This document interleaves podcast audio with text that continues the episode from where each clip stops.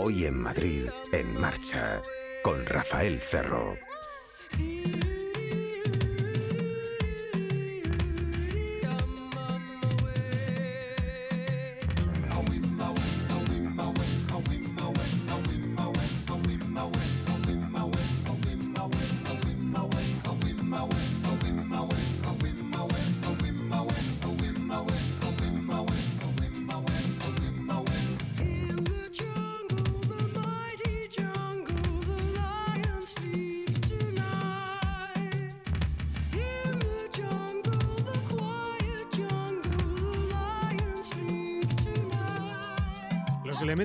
Que forman el triángulo más importante de la seguridad son los frenos, los amortiguadores, generalmente olvidados.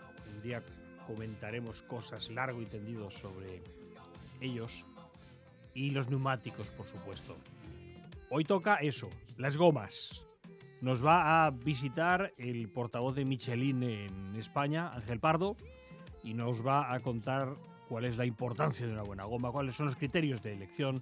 Por cierto, si una mala praxis puede estropear la seguridad de un buen neumático, que ya les eh, adelanto que sí, y en todo caso, eh, cuál es el decálogo del buen conductor eh, que además de guiar también está pendiente de revisar su automóvil, en este caso, en este peliagudo asunto de la presión, especialmente de los neumáticos, y de otros tipos de deformaciones también.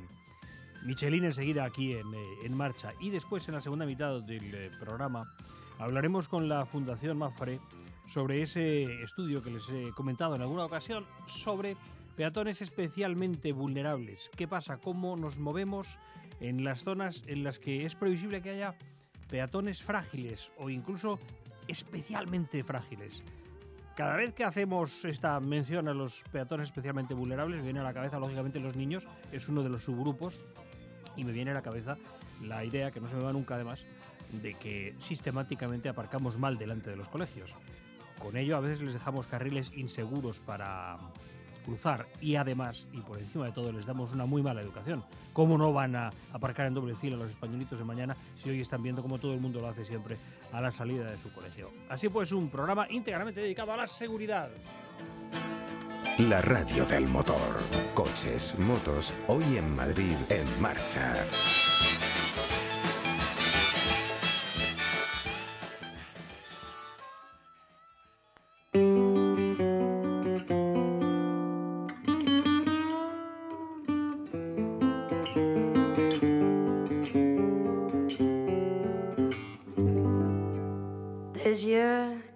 Baisser les miens, un rire qui se perd sur sa bouche. Voilà le portrait sans retouche de l'homme auquel j'appartiens.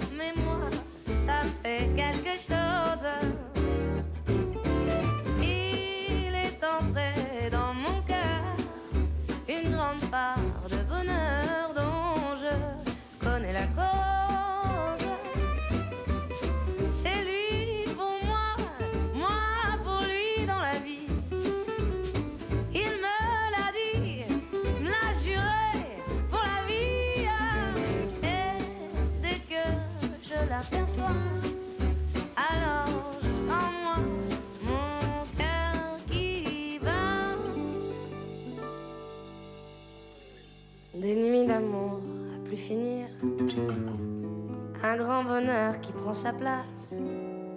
Des ennuis, des chagrins s'effacent.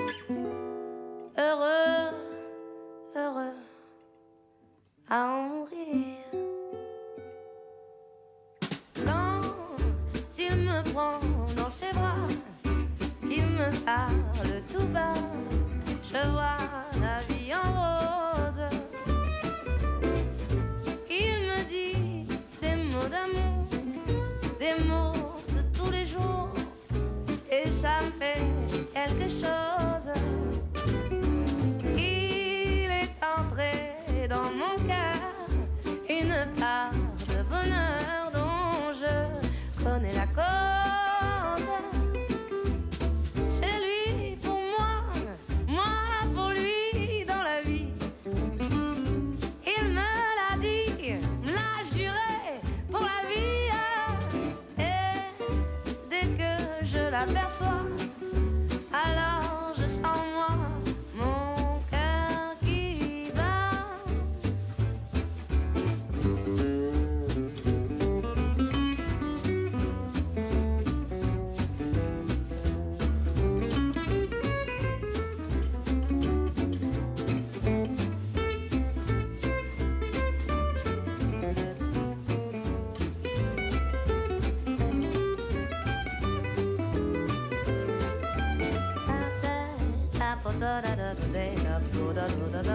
la viva.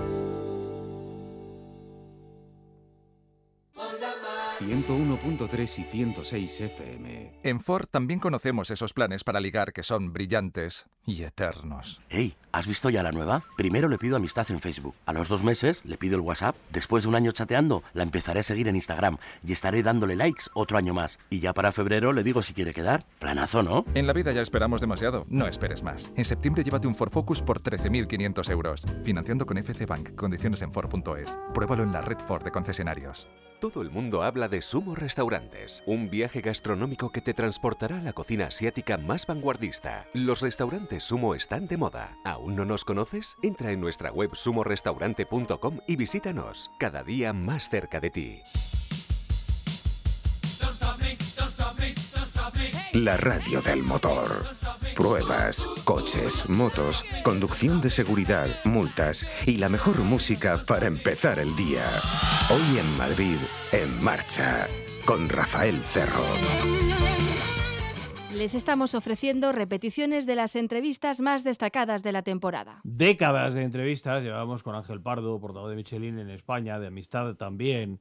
Él suele decirnos, la gente va a comprar neumáticos y al final encuentra que son cuatro cosas, generalmente cuatro, que hay negras y redondas ahí abajo del coche y no se preocupa de mucho más. No investiga cómo están fabricados o cuáles son las prestaciones o si a lo mejor resulta yo no, que yo no lo sé, pero a una velocidad constante, pues determinado neumático tarda 6 metros menos en frenar que, que otro.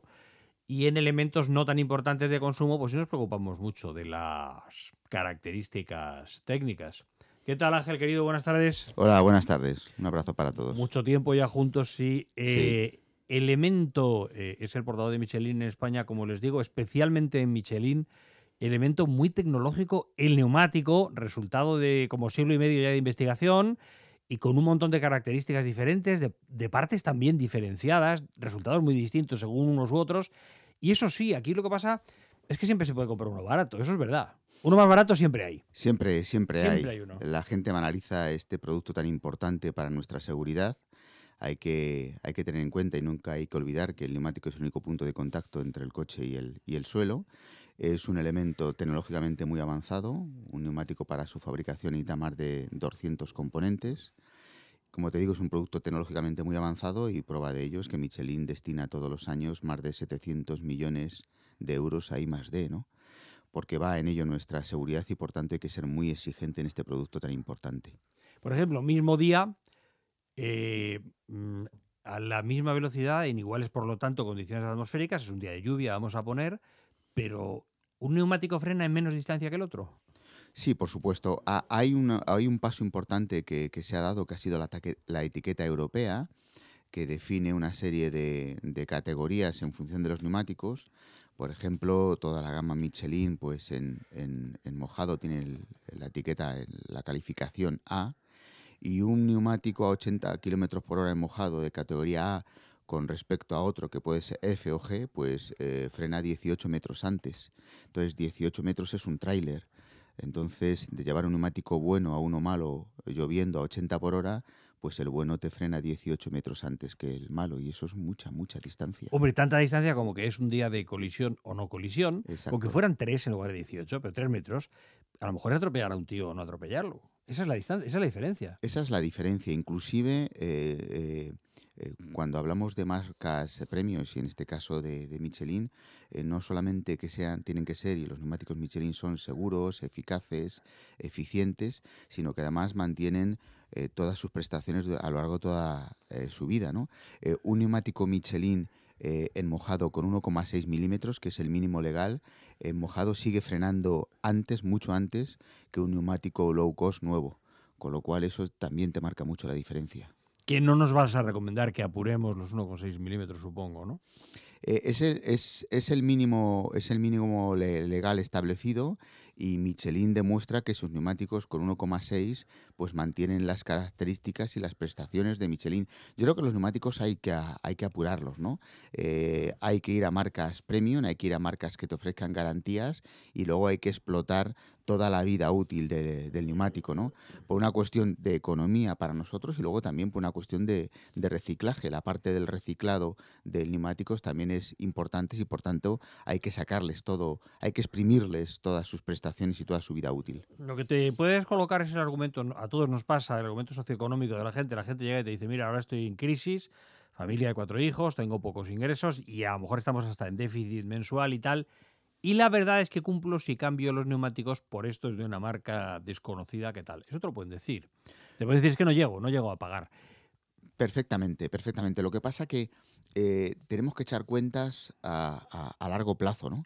Cuando alguien se compra un televisor o se compra una lavadora, está viendo los cinco años de garantía, lo que le va a durar, eh, la rentabilidad. Bueno, pues es un poquito más caro, pero nos, nos, nos, nos va a, a salir más rentable, es más eficiente, consume menos y la gente se fija en esas cosas. En el tema de los neumáticos es igual. Eh, una marca eh, barata, pues nos puede ser más, más eh, nos puede compensar más en ese momento que tú comentas, pero luego eh, nos puede durar tres veces menos, nos puede consumir medio litro de gasolina más a los 100, eh, nos puede ser menos segura, con lo cual al final cuando uno se compra un neumático que tiene que hacer unos cálculos a largo plazo, ¿no? Entonces estamos hablando de, duración, de consumo, de ahorro de carburante, de prestaciones, hay que echar todas esas cuentas y, y hay que pensárselo muy bien eh, por lo que te he dicho antes, porque va en ello no solamente nuestra economía, pero también sobre todo nuestra seguridad.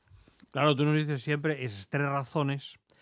Eh, a lo mejor resultan que al final no he gastado más dinero siquiera, ¿no? Si, bueno, por una parte, claro, la seguridad es difícil de valorar, es todo, esperemos que no nos pase nada, ¿no?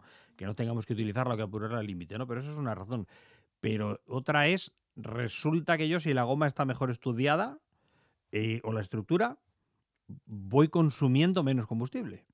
Sí, Eso lógicamente. puede ser. De hecho, sé que si hincho mal, o sea, si llevo los neumáticos en baja presión, por ejemplo, consumo muchísimo más, los desgasto más y eso es un desastre. Me sale un neumático barato más caro que el tuyo de, de tope de gama, ¿no? Al final, si, si hincho mal, ¿no?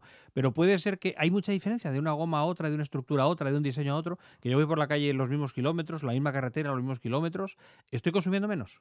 Sí, sí, hay, hay- hay diferencias notables y además eh, se hacen test constantemente. Hay organismos internacionales como el TÜV alemán o el DECRA independientes que hacen ese tipo de, de- pruebas. ¿no? Recientemente, por ejemplo, la revista Autopista ha hecho una prueba de 100.000 kilómetros con un Megane y ha montado unos neumáticos Cross Climate, que es un neumático, es una innovación de Michelin, que es un neumático de verano con homologación para invierno, para utilizar todo el año en cualquier circunstancia y le ha sacado una rentabilidad de 55.000 kilómetros. ¿no? Eh, a nivel de consumos también es, es importante, por lo tanto, hay que echar ese cálculo. Eh, si compramos un neumático low cost, pero nos, nos, nos dura un tercio de la vida de uno premium, de un premium y además nos consume pues medio litro más de, de combustible a los 100, pues si echamos cuentas estamos malgastando el, el dinero. Con lo cual, vuelvo a decir, no solamente por seguridad, sino por economía, hay que echar bien los cálculos y hay que confiar en marcas premiums porque son las que te van a dar la seguridad. Es curioso en todo caso, ¿eh? que por economía yo vaya a comprar algo más caro, ¿no? Pero puede ser, claro, claro que puede ser, pasa en todos los ámbitos del No. consumo, ¿no? Duración de la goma también. Si ahí hay más estudio, más análisis, más investigación, más ciencia, digamos, más tecnología, vamos, eh, puede que la, que la goma con un asfalto que agarra igual, igual de abrasivo, al mismo tiempo la goma me dure más. Sí, em, em, volvemos a lo de antes. Michelin invierte más de 700 millones de euros al año en I+D, está en todas las competiciones de alto nivel, eh, hace pruebas anualmente con más de 75.000 usuarios en, en utilizaciones reales y al final de lo que se trata es de dar un producto que responda mm, a las, a las necesidades del usuario. Y el usuario lo que te, lo que te demanda es, seguridad, máxima seguridad en cualquier tipo de, de circunstancias, ahorro de carburante, es decir, cada vez más la sociedad quiere ser responsable y eficiente y luego por supuesto duración. Es un parámetro muy importante. El usuario quiere duración no entonces a nivel de estructuras de compuestos de materiales de innovación de, de, investigar mucho se sacan esos productos y digamos esos neumáticos totales, ¿no? Neumáticos que eh, de alguna manera reúnan prestaciones antagónicas y, que ofrezcan al, al usuario máxima seguridad y eficiencia energética. Por eso se lucha y por eso se, se invierte y por eso siempre decimos hay que confiar en marcas premiums. Premium no hay que ir a, a, a a marcas low cost y por supuesto lo que nunca hay que hacer, que eso es súper peligroso, es comprar neumáticos de segunda mano. Hay segunda mano, hay factorías aquí mismo, ¿eh? en Madrid, varias factorías de, de recauchutado, o sea que se recompone, digamos, el neumático. Hombre, en otro elemento que no fuera de seguridad dices, mira, como por ejemplo la, la eterna polémica entre coche nuevo coche de segunda mano, no estoy bien de dinero o no me hace especial ilusión un coche, simplemente con eso, pues no me compro un elemento que, que el día que lo inauguro, que el día que lo estreno, pierde un 30% de su valor, compro segunda mano, ¿no? Pero claro, aquí estamos hablando de seguridad, esa es la diferencia, ¿no? Claro, eh, Hay Ah. gente comprando segunda mano. y, eh, sí, de eh, hecho, es una tradición aquí. Yo recuerdo a mi madre hace décadas, ¿eh? comprando segunda mano neumáticos. Cuando compramos un, segun- un neumático de segunda mano tenemos que tener en cuenta dos parámetros. El primero, que compramos un producto que otra persona ha desechado por seguridad. Eso es el- lo primero. Cuando lo, cuando lo deja porque ya no lo considera seguro, ahí empieza mi rodaje con el neumático. Que es legal, por cierto. Es legal, ¿eh? Entonces eh, empieza, eh, punto primero, lo que te decía, que compramos un neumático que otra persona ha desechado por seguridad. Y punto segundo, no sabemos la vida que ha tenido ese neumático. Si ha estado trabajando bajo inflado, sobrecargado, eh, si ha recibido impactos, eh, cómo está a nivel, a nivel interno, ¿no? Con lo cual, bueno, es un riesgo brutal. Efectivamente, te ahorras un dinero, pero estás confiando tu, tu vida y la de los tuyos y tu seguridad algo que no sabes cómo te va a salir, ¿no? Por eso volvemos a lo mismo, es decir, en la seguridad no se tiene que ahorrar, en ese punto de contacto entre el coche y el, y el suelo, que es el neumático, tampoco porque va nuestra seguridad y luego también si elegimos bien nos ahorramos muchísimo dinero y tenemos seguridad durante muchos años. De, bueno, decías presencia en competición. Al fin y al cabo, eso significa sacar conclusiones, ciencia, saber, sacar datos, saber cómo hacer las cosas de situación límite. La competición es una situación límite, claro. La cosa es que igual yo en la calle luego un día me puedo ver en situación límite, ¿no? Pero ¿dónde estáis exactamente? Por ejemplo, ¿estáis en, el, en la, Fórmula E? ¿Qué, qué- campeonato es este? ¿En qué lugares estáis? Bueno, eh, Michelin ahora es- elige muy bien los campeonatos donde está, porque tienen que ser campeonatos que les permitan sacar conclusiones que luego pueda aplicar a los neumáticos de, de calle, de serie, ¿no? Por eso Michelin no está en Fórmula 1. Michelin para estar en Fórmula 1 impone que, sea llanta 18. Eh, investigar o estar en competición con una llanta 13 pues no tiene sentido cuando hoy en ningún coche va con esa dimensión. Con lo cual siempre estamos en campeonatos que nos aporten un valor añadido a nivel tecnológico. ¿Por qué estamos en la Fórmula E? Estamos en la Fórmula E porque con un solo neumático se corre en todo el campeonato, en todo tipo de situaciones, lluvia, seco, asfaltos buenos, asfalto malo, porque como sabes la Fórmula E se corre en ciudades y por tanto hemos diseñado un neumático que sea eficiente, dado que la Fórmula E es eléctrica. O sea, por reglamento no puedo sustituir yo neumáticos, es bueno, salvo supongo que por avería, o por rotura o pinchazo, eso sí, ¿no? Pero es que eh, cuando se corre una carrera, cada piloto tiene dos monoplazas. Entonces, eh, es el mismo neumático para todos, para todas las carreras y en cualquier tipo de circunstancia climática. Es el mismo neumático. Es un neumático con dibujo, es el Pilot Sport EV y entonces es el mismo neumático. Con lo cual es un neumático que tiene que responder a las aceleraciones, frenadas y exigencias de estos coches, a cualquier tipo de circunstancia de asfalto y de calidad de asfalto, también climática y también de seco o mojado. Eso nos da una experiencia, además es en llanta 18, nos da una experiencia enorme, ¿no? ¿Por qué estamos en el World Rally Car? Entramos en el World Rally Car porque antes, como tú bien sabes, en el World Rally Car no había límite de neumáticos, ¿no? Nosotros hemos evolucionado en los últimos años para que cada piloto para correr un rally tiene disposición 24 neumáticos. ¿Eso qué significa? Que tienen que ser neumáticos muy polivalentes, muy híbridos, que respondan a diferentes situaciones. De eso se sacan experiencias que se pueden extrapolar perfectamente al neumático de calle porque también el usuario tiene que enfrentarse cada día a situaciones completamente diferentes de temperatura, seco, mojado. ¿no? En, la, en, la, en, Le Mans, en las 24 horas de Le Mans, lo mismo. Son coches muy pesados, con un par brutal, eh, que van a velocidades de 400 kilómetros por hora, que tienen que durar muchísimo. Eh, en las últimas pruebas de Le Mans, pues los neumáticos Michelin han aguantado más de cinco paradas y que además tienen que responder a situaciones diferentes. Es un circuito de 14 kilómetros y de una punta a otra puede haber variaciones de seco, mojado y de 14 grados de temperatura. Esas son las pruebas que nos permiten evolucionar, ensayar, sacar conclusiones juntos, como te decía antes, con los más de 75.000 usuarios a nivel mundial con los que hacemos pruebas para buscar siempre la mejor solución. Luego fabricáis objetos tan diferentes que de eso también entiendo que se tiene que aprender.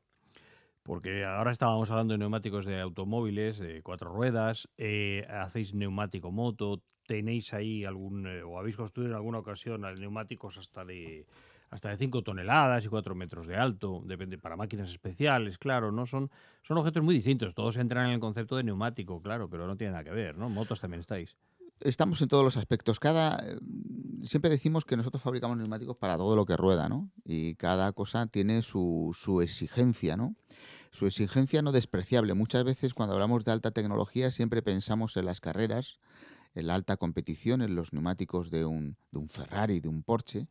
Pero luego el neumático que tú decías antes, el del Caterpillar, el del 797, ese es un neumático de 5 toneladas, eh, de casi 5 metros de altura. Supongo que se producéis pocas unidades, ¿no? No, Claro. se produce bastante. Se Sí. produce en nuestra fábrica de Vitoria, aquí en España, y son neumáticos que tienen que soportar velocidades de 50 kilómetros por hora, soportando pesos de 600 toneladas. Son neumáticos que se utilizan en los Caterpillar en las minas de cielo abierto de Chile, de Alaska.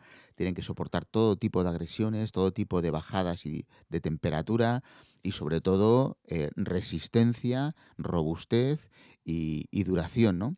Igual que los neumáticos de una navete espacial o de un avión, pues tienen que soportar variaciones de temperatura de 100 grados, ¿no? Con lo cual, al final, eh, cada neumático tiene su exigencia y para eso se investiga y se hacen test para responder precisamente a, las exigencias de cada producto, como el, el- camionero, ¿no?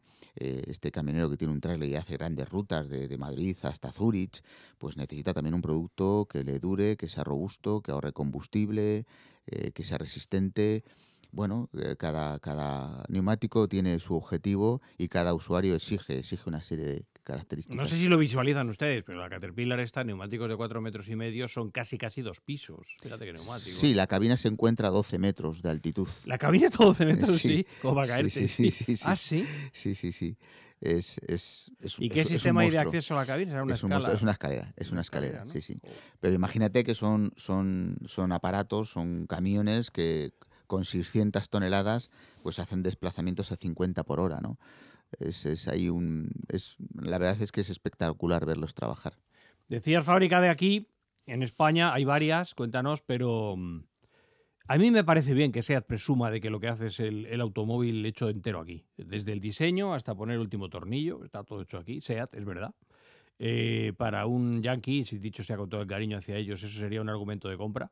Objetos que se fabrican en mi país son los que compro, ¿no?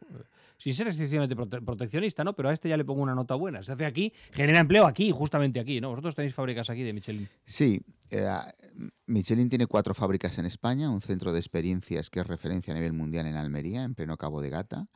Tiene cuatro fábricas en España, en Vitoria, en Lasarte, en Aranda y en Valladolid. Y haciendo un poco eco lo que tú dices, efectivamente, muchas veces pensamos, "Jo, Made in Germany es lo que mola o Made in USA, ¿no? Y sin embargo, las fábricas españolas son referencia a nivel mundial. Eh, las fábricas españolas eh, hacen el 15% de la fabricación mundial del grupo Michelin, el 15% la hacen. Tienen tanto prestigio a nivel internacional que alrededor del 80% va a la exportación.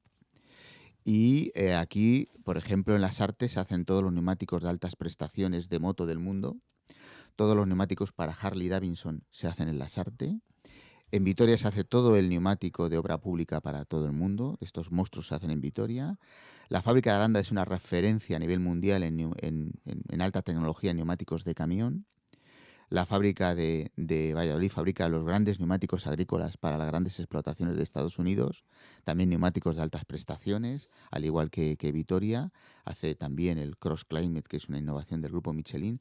Con lo cual, efectivamente, nuestras fábricas son una referencia, hay que sacar pecho de eso. España es, una, es un país eh, competitivo a nivel industrial y se está demostrando y por tanto, efectivamente, tenemos que sacar eh, pecho y muy orgullosos de lo que se hace en este país, que lo hacemos muy bien. Sí, ojo que es un país con fama de buen constructor de coches en general, ¿eh? de, todas las de todas las marcas que hay aquí, hay, que hay un montón, hay, muchas factorías, 12 factorías. Pero fama de buenos constructores tenemos, sí, hacerlo bien.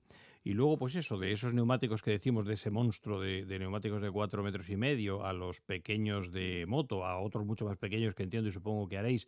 En la fábrica, si vamos mañana a hacer un reportaje para la radio, ¿qué encontraremos? ¿Qué, qué nos llamará la atención allí?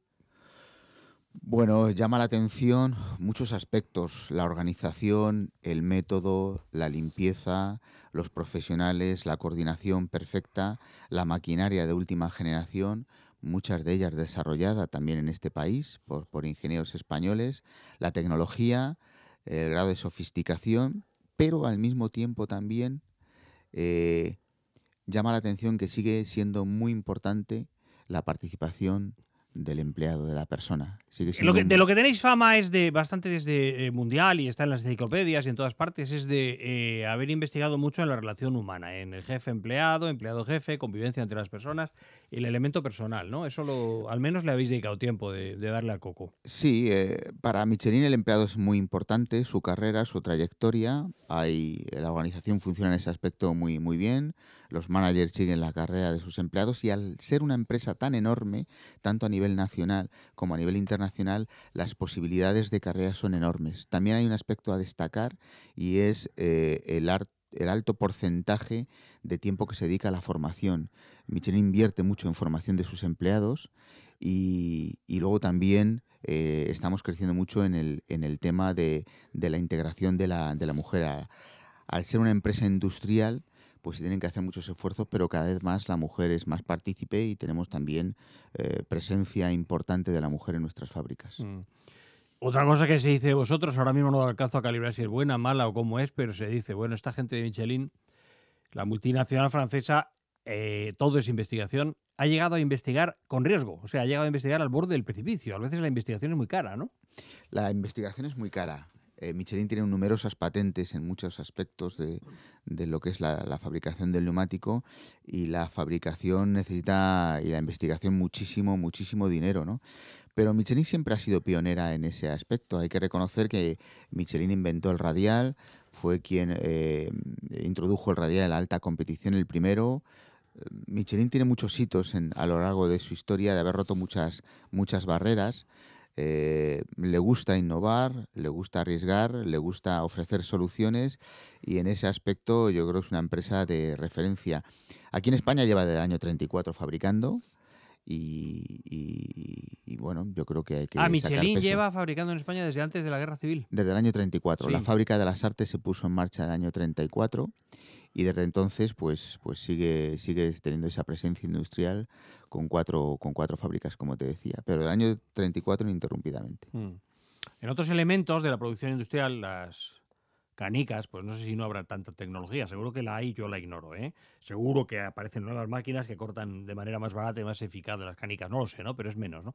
Pero claro, en neumático, que nos estás contando continuamente que todo es tecnología, que todo es investigación, que no es si más una goma puesta negra allí debajo, que tal.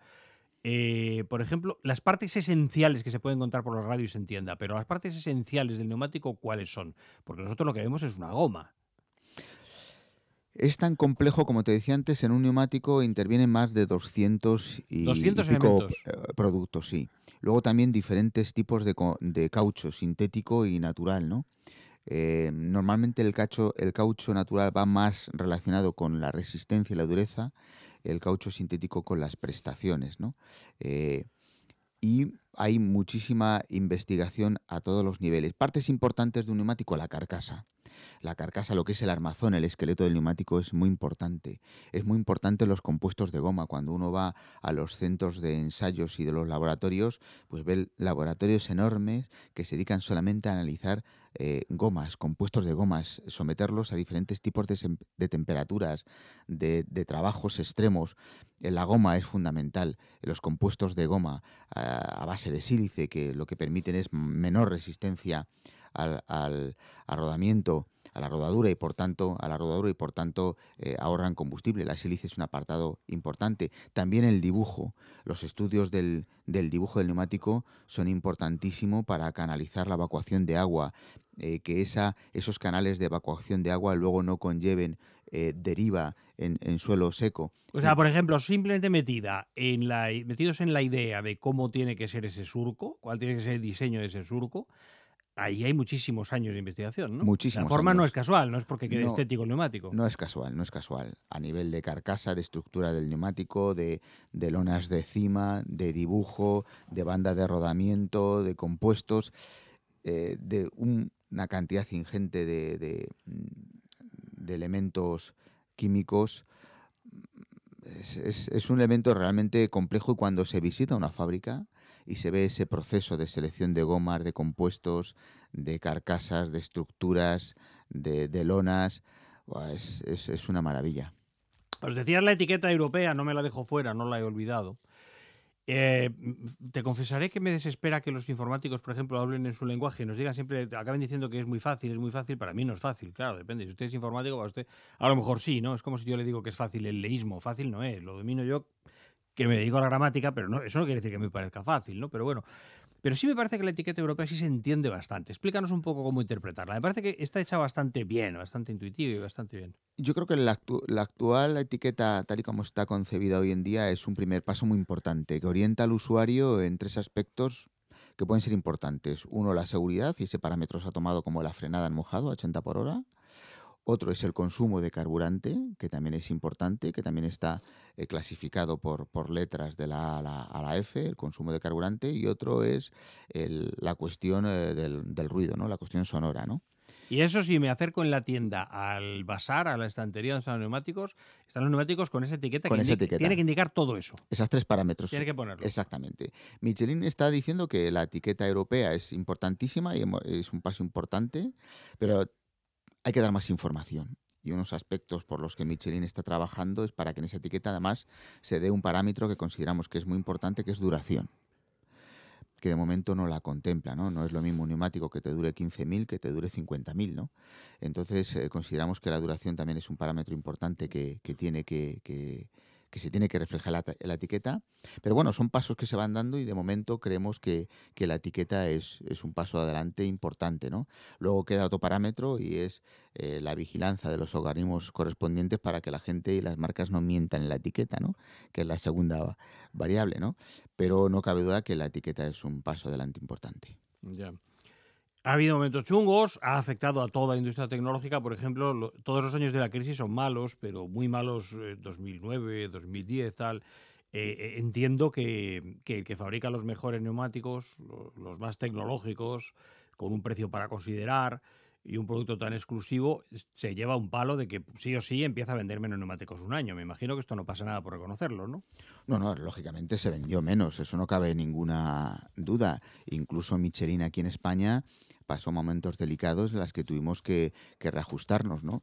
Em, la crisis la salvamos bastante bien, no hubo ningún despido, ni ningún ERE, ni ninguna situación traumática, porque hubo una, un trabajo conjunto de la empresa y los empleados a nivel de flexibilizar las jornadas de trabajo para un poco ajustarse a esa baja demanda que había tanto nacional como internacional. ¿no?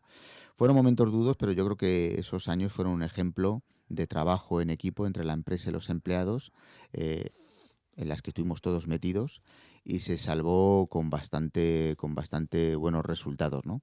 Pero efectivamente no cabe duda de que fueron épocas muy duras en las que claramente se vendió menos.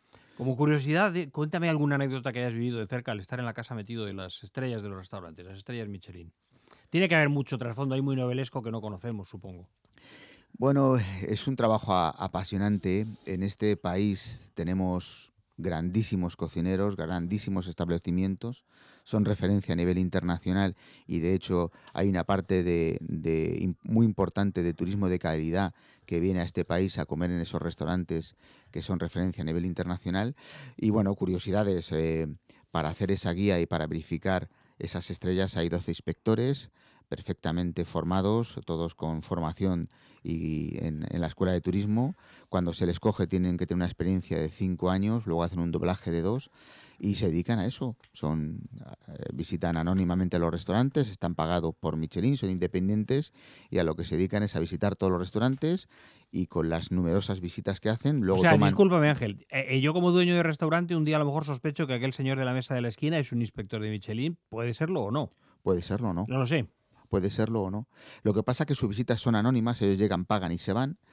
Y, y bueno, puedes pensar que puede ser un inspector, pero no te puedes inventar el plato ni la cocina en ese momento, ¿no? Claro, Porque claro. ellos, los inspectores, no comen lo que tú les dices. Ellos vienen teniendo muy claro lo que van a comer, porque tienen las fichas de las visitas anteriores de otros inspectores. Entonces, cuando un, un inspector visita un restaurante, tiene muy claro a lo que va, a lo que va a comer, lo que va a pedir y cuál va a ser su, su elección, ¿no?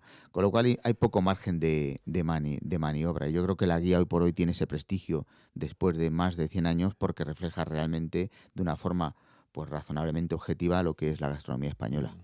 Fíjense qué importante en un país como este, si es en España, Francia, Turquía, China, países con gastronomía importantísima, pues premiar de esta, de esta manera a los buenos fabricantes de gastronomía. ¿no? En fin, Michelin que fabrica neumáticos de automóvil, como saben, lo que visualizamos normalmente como automóvil es un turismo, los de 4x4, los de sub, esos que llaman divertidos, para moto, para todo terreno, para vehículos eh, comerciales, para scooter, que es distinto el neumático que el de, que el de moto, Exacto. para esas máquinas que llevan unas gomas, unos neumáticos de, de 5 toneladas con la cabina, me he enterado yo hoy, a 12 metros de altura. Dense cuenta lo que es eso, son casi cuatro pisos. Como está el tío sentado, eh, no quiero ni pensar que era yo con una máquina de ese tamaño, lo que rompería, ¿no? Pero bueno, es un placer, querido amigo, tenerte siempre por aquí. De cuando en cuando, pero, pero cercano siempre y explicando la tecnología, que es lo que hay que hacer, no colocarla en, en lenguaje críptico, sino de manera que todos la, que todos la tengamos en la cabeza. Si nos quedamos con algunas de las palabras de Ángel Pardo, ahorremos en otra cosa. Neumáticos de segunda mano, no. Intentemos ir a lo bueno. Y luego nos quedamos también con la reflexión de, a lo mejor parecen los más caros en la etiqueta. En la etiqueta son los más caros. Pero ¿y si duran en lugar de 20, 50? Y si se consume menos por el camino, habrá que tenerlo en cuenta. Empecemos a digerir esas etiquetas en las tiendas de, de neumáticos que dan esos tres parámetros fundamentales porque nos pueden dar mucha, mucha información. Lo bueno, sí, en este caso Michelin. Ángel Pardo, gracias querido. Un placer estar con vosotros. La radio del motor.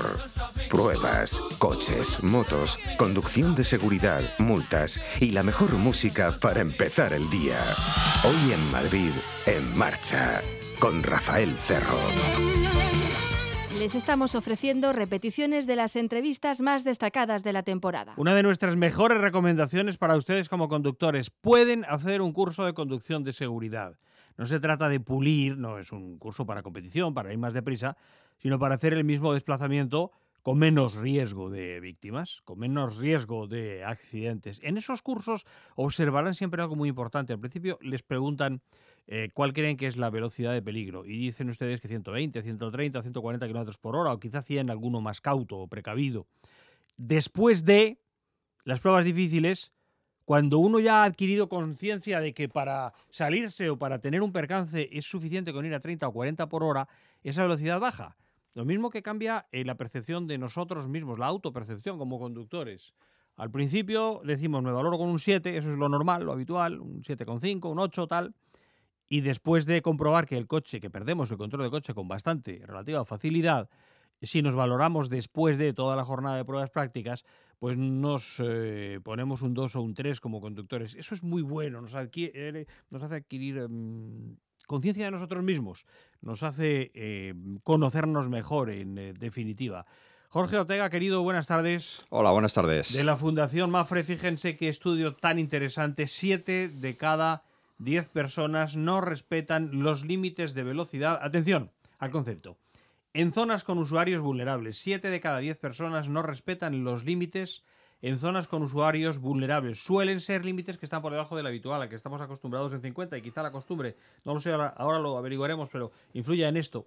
Eh, pero si nos colocan un 30 por hora, por ejemplo, o mucho más un 20 por hora, no solemos respetarlo. Primera cuestión que me parece importantísima, Jorge, ¿qué es un usuario vulnerable? Definamos esto. Bueno, pues los usuarios vulnerables son, eh, son los niños, eh, son los peatones en general, son las personas mayores, eh, son los ciclistas y son los, los motociclistas. Sí, aquí hay un concepto esencial que es el de adaptación. Por ejemplo, si es alguien joven quien está cruzando un paso de cebra larguísimo de la castellana, tardará un tiempo X y no me pondrá nervioso. Si son ancianos, a veces no les da ni tiempo a cruzar antes de que se ponga verde para el automovilista. Sencillamente me adapto al, al anciano, ¿no?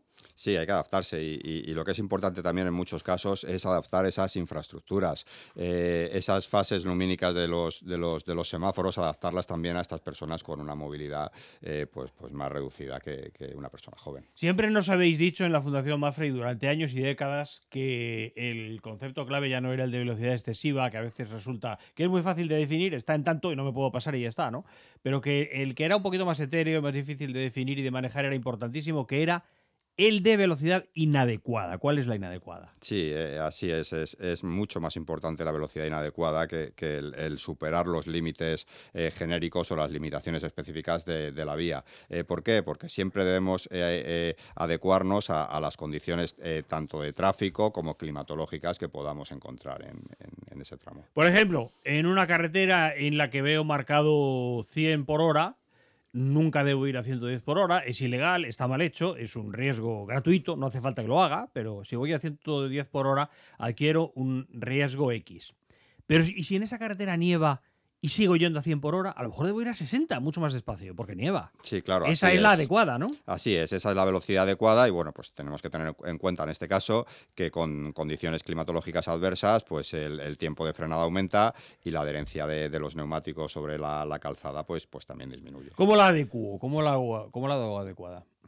Bueno, pues eh, eh, al final eh, eh, tenemos que, conducir a una velocidad siempre por debajo de esos límites y que consideremos que, estamos en perfectas condiciones de, asumir el, el total control del vehículo ante una situación inesperada. Sí, en el estudio decís también, eh, y bueno, eso está un poco a mi albedrío también. Yo, yo hago el cálculo sensato de a cuánto puedo ir, ¿no?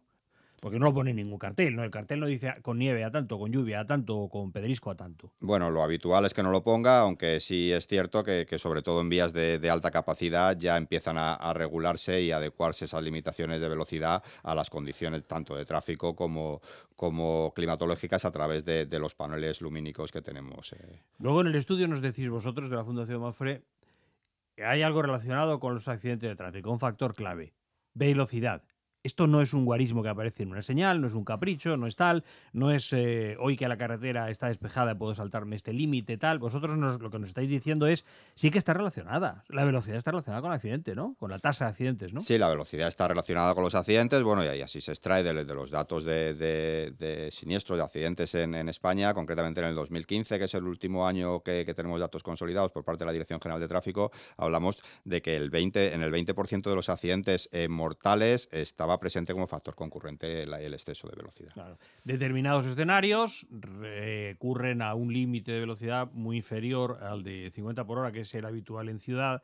Un poco intuitivamente también lo ve uno, no sé, dime más lugares. Tú sí que tú, igual tú tienes más lugares, pero me viene a la mente que en el Parque de la Fuente del Berro, aquí en Madrid, eh, pues a lo mejor en esas calles en escuadra a 50 por hora voy muy deprisa, ahí no se puede, ¿no? Eh, ha- hay, lugares que aconsejan reducir por debajo de 50. Sí, bueno, eh, así es y, en muchos casos existe esta limitación específica. Bueno, pues estos casos son esos entornos en, en los que hay usuarios vulnerables, como hemos dicho antes, y, bueno, pues sobre todo pues inmediaciones de parques, entornos de colegios, residencias de, de- de tercera edad y, y, bueno, pues eh, todas las áreas residenciales eh, deben ser eh, extremada la, la precaución frente a la velocidad. O a veces entran en juego los factores zona y hora. Por ejemplo, en torno de colegio a las 5 de la tarde, 5 menos 5 y un minuto más. más. Sí, bueno, eh, eh, así es. Lo que pasa que, que en estos casos, eh, probablemente debido a la densidad de tráfico, eh, la, la- la velocidad eh, se autolimita por sí sola, porque no podemos ir más deprisa por, por- por los embotellamientos que hay de, de- de las personas que, que dejamos o recogemos a,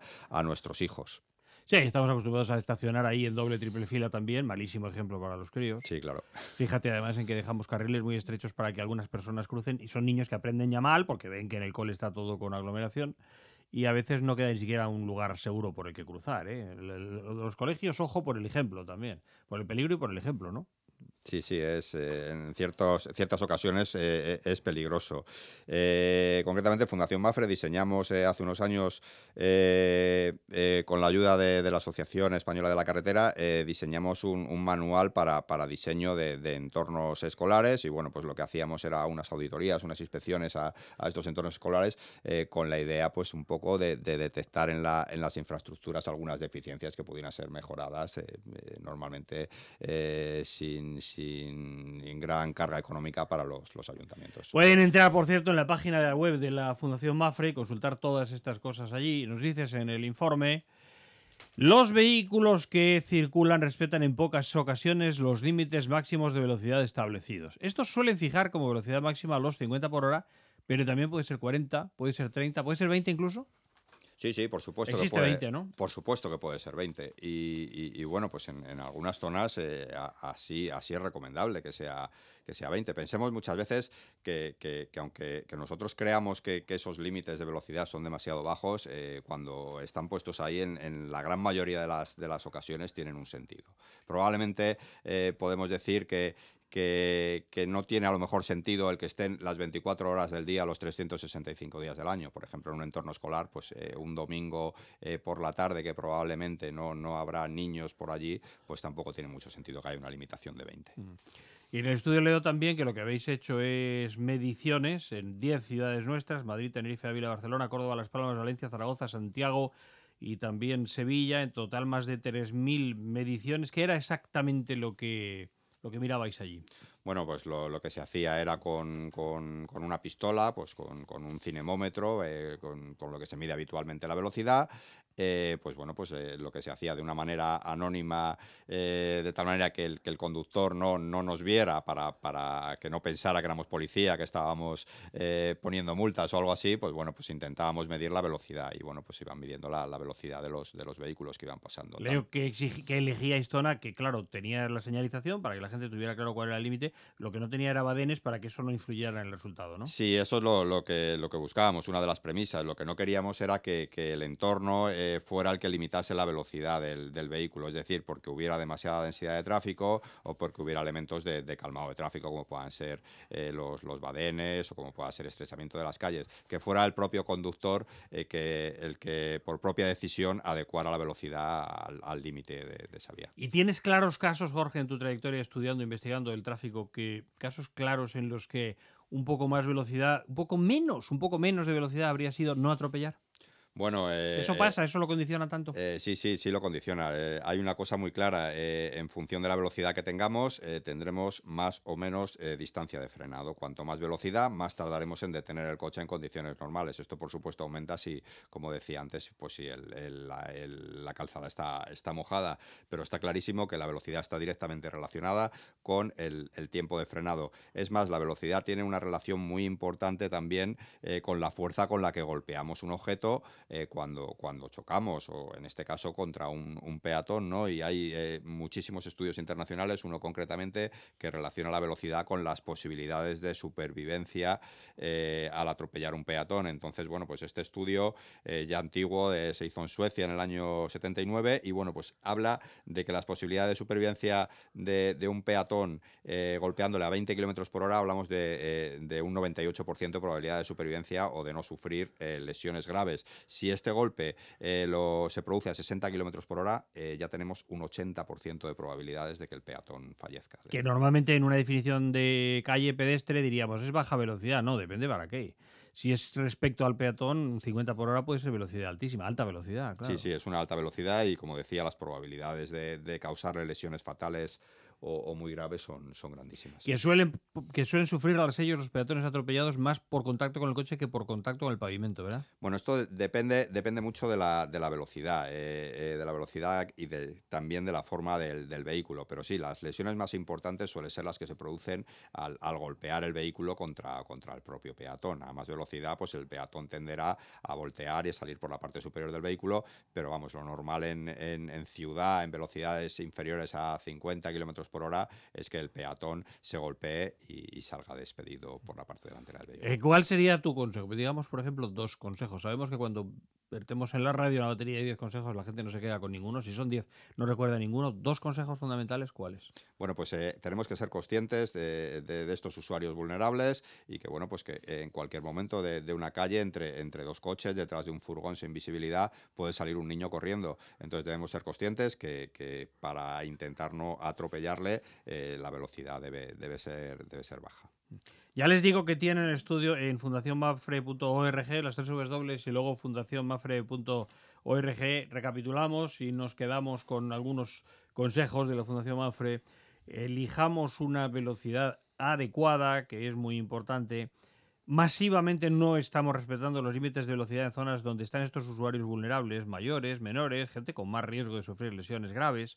Siete de cada diez personas, según el informe concretando, no respetan, según esas mediciones hechas por la Fundación en la calle en 10 ciudades españolas, esos límites de velocidad. Y luego, velocidad, factor esencial. Primero, para impactar o no con el peatón. Y después, eh, para determinar la gravedad de las heridas, como nos dices tú, ¿no? Fíjate que otros factores, por ejemplo, la elección de un buen neumático que acorte la frenada. Si al final hay una frenada a determinada velocidad, solo de 3 metros de diferencia, una frenada más corta porque el neumático es mejor o porque yo voy más despacio y, mi, y mi posibilidad de reacción mejora, pero a lo mejor en esos 2-3 metros de diferencia pequeña de una frenada, pues está eso, está cargarse a un tío para hablar en Román Paladino o no tocarlo. Esa es la diferencia, Jorge.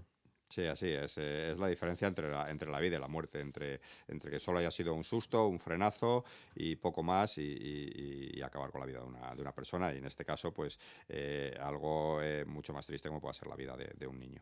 Peatones en carretera, fuera de este estudio, del ámbito de este estudio, pero recuerden también, consejo fundamental, es por la izquierda por donde se camina. Muchísima gente sigue sin hacerlo. Por la izquierda ves venir a los coches, pasan cerca de ti los que vienen de frente.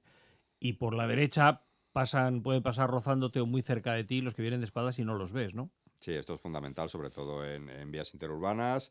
eh, y bueno, pues eh, también es muy importante el hacernos ver, el hacernos ver utilizando eh, ropa reflectante si las condiciones lumínicas lo requieren. pero en cualquier caso es, es muy importante hacernos ver. Tanto, tan importante es la velocidad, ya les digo, como que la gravedad de las heridas dependerá principalmente de cuál era la velocidad del vehículo. Entre un vehículo a 40 por hora y uno a 50 por hora, un abismo en cuanto a levedad o gravedad de las lesiones. Jorge Ortega, como especialista de la Fundación Mafre. ¿Algo más, Jorge?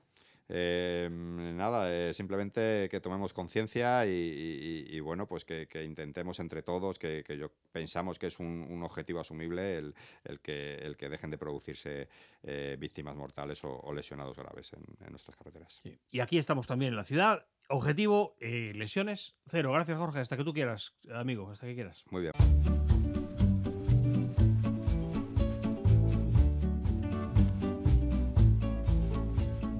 Hemos llegado al final de la recta, de la recta final.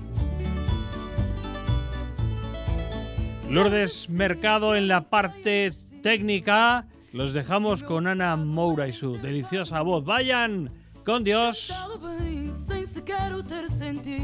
Sentido, como ninguém, mas não ter sentido algum. Ai que tristeza esta minha alegria, ai que alegria esta tão grande tristeza. Esperar que um dia eu não espere mais um dia por aquele que nunca vem e que aqui esteve presente. Ai que saudade que eu tenho de ter saudade, saudades de ter